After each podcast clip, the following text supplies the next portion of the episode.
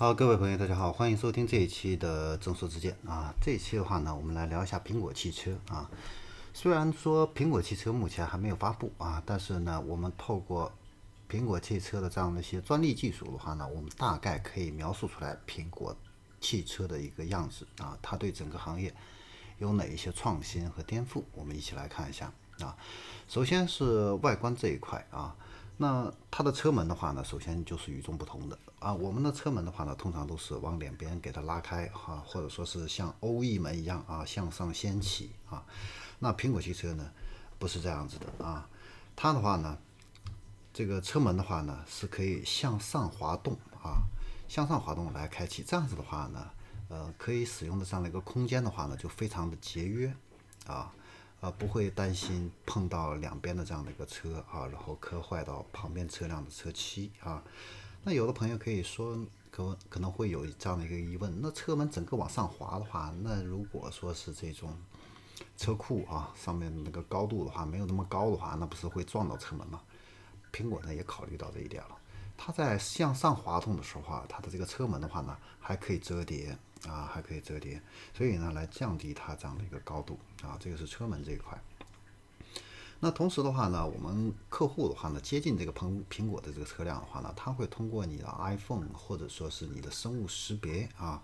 然后来判断这个车主的一个身份，来实现这样的一个车门的这样的一个解锁。它它的这个车门这个把手的话呢，也是一个隐藏式的啊。那进入到车内啊。那它的这样的一个信息娱乐系统的话呢，跟往以往的也是不太一样的啊。首先就是这个前挡风玻璃，它已经变成了一个屏幕啊，你可以去自定义啊这个显示的信息显示的这个区域啊，然后显示的什么内容，显示的这个方式，你都可以去自定义。而且呢，它实现了这种道路融合的这种 AR 导航功能哈。而且的话呢，它的这个四周的这个车窗的话呢，啊，也都是可以进行这样的一个多媒体的一个互动啊，它可以像我们正常的来显示四周的一个实际的一个环境，也可以呢进行一个信息娱乐，甚至说是进行一个视频通话等等，啊，所以呢，它的这个车窗已经变成一个娱乐的这样的一个屏幕了。然后的话呢，它的这个后视镜的这个画面的话呢，也会把这个画面投射到这个车窗上去啊。然后呢，车内的话呢，还有一个呃车载的 VR 的啊这样的一个会议室啊，你可以在车内进行这样的一个会议啊。然后呢，它这个 VR 系统的话呢，还可以帮助这个晕车的这些朋友啊，来减少这样的一个乘坐的这样的一个眩晕感。那它的这个触摸屏呢，呃，跟以往也有一些不同。我们以往的触摸屏都是一个屏幕放在那个地方，那它这个触摸屏的话呢，呃，可能会进行这样的一个显示和隐藏啊。那用的时候它会点亮，不用的时候它会自动熄灭啊。那比如说就是我后排的这样的一个乘客啊，那这个显示屏的话呢，它可能会放在这个跟车门还有座椅啊这些表面融合在一起。啊，所以的话呢，可以做到这样的一个车内的一个座舱更加简洁啊。另外一个话，就是它的这个呃车内的话呢，还有这样的一个照明系统也是非常有意思的啊。它可以基于我车内成员的这样的一个动作来判断啊，需要去给你照明哪一个区域。那它的这个照明系统的话呢？非常的一个智能化，而且非常的一个精准。打比打个比方说，它还可以进行一个物体的一个识别啊。那可能我要想要找到哪个物体，哪个物体一落在这个车上的话呢，它甚至可以把这个灯直接聚焦到那个物体上，来帮你去找这样的一个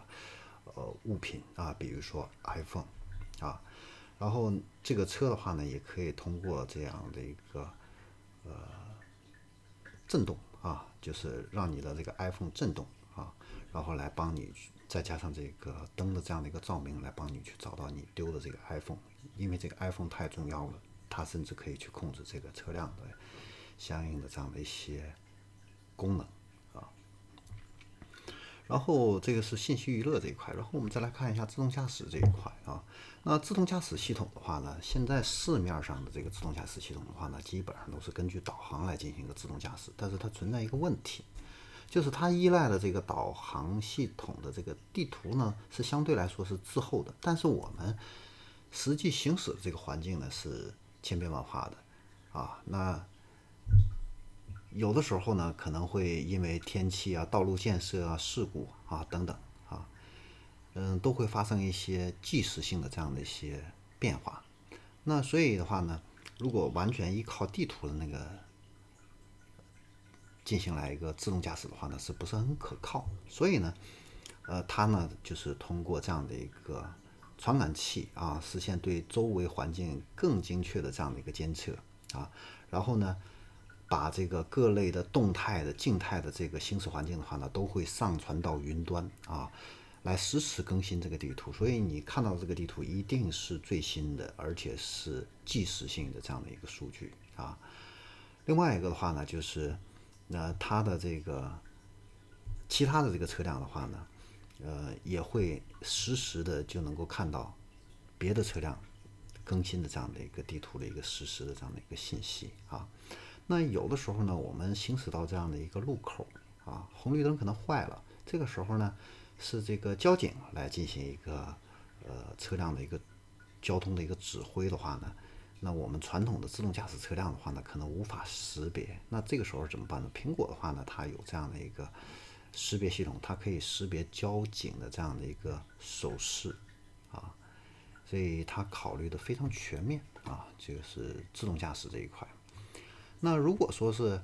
我的这个驾驶员啊，发生了一些紧急健康状况，没有办法去驾驶这个车辆的话呢，这个车辆还可以自动啊启动这个呃远程的自动驾驶这样的一个功能，把这个驾驶员直接送到最近的这样的一个医院来进行一个救治啊，这个也是一个比较人性化的一个地方。然后我们再来看一下舒适性这一块，舒适性这一块的话呢，它的一个创新的话呢，就是它的驾驶席。啊，和第二排的话呢，是可以进行一个面对面的这样的一个呃旋转啊，然后进行一个面对面这样的一个沟通啊。那这个的话呢，嗯，对于传统的一个座舱来说，应该是一个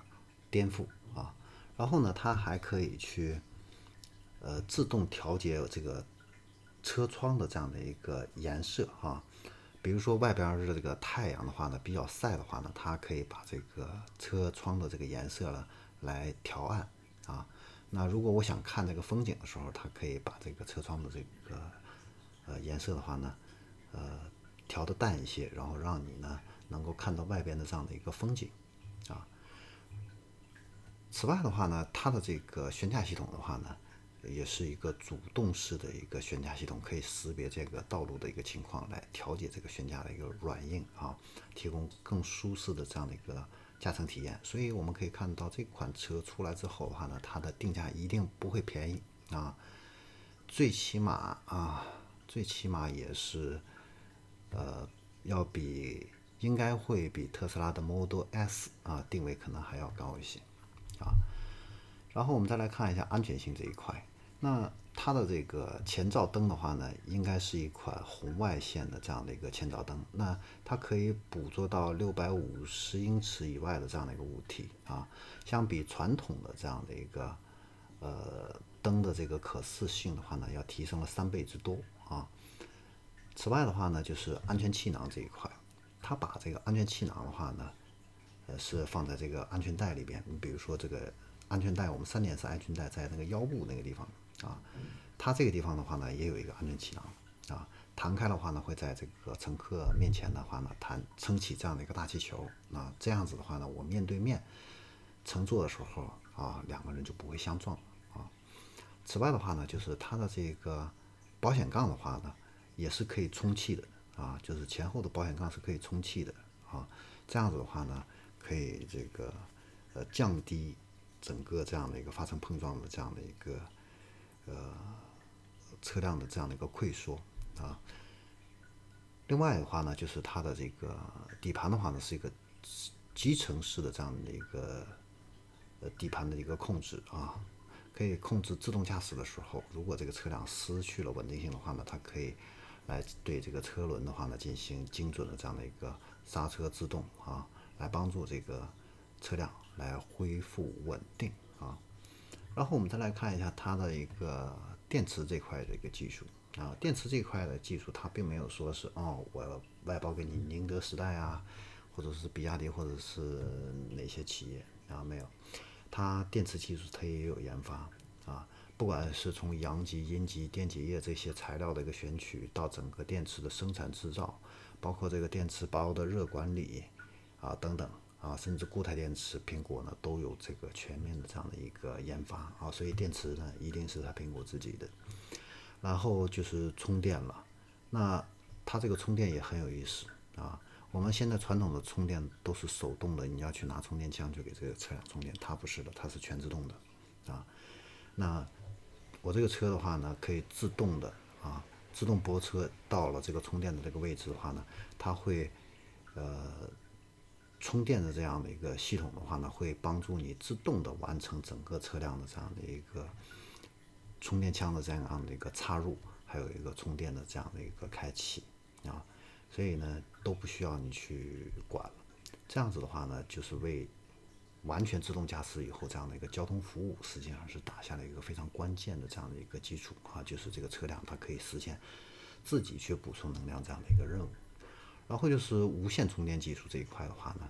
苹果呢也都有这样的一个研发跟设计啊，也就是说我这个车辆停到这个停车位的话呢，只要这个车下面啊，它会有这样的一个无线电充电的这样的一个装置啊，可以给这个车辆进行一个无线的一个充电。另外的话呢，它还考虑到这样的一个光伏电池跟车辆表面的这样的一个结合。那你像现代的这个混动车型，然后它是在车顶上给你覆盖了一层这样的一个太阳能板，是吧？然后你在车辆行驶的这个过程中，它也可以给你这个吸收太阳的这样的一个能量，然后储存起来。苹果呢也有这方面的这样的一个考虑啊，它会把这个太阳能电池哈，可能是覆盖整个这样的一个车身啊，然后的话呢，来给这个车辆的座椅啊、仪表啊来提供这样的一个能量。好，那关于苹果汽车啊未来可能的这样的一个样子，我们今天的话呢就给大家解读到这里，我们下期再见。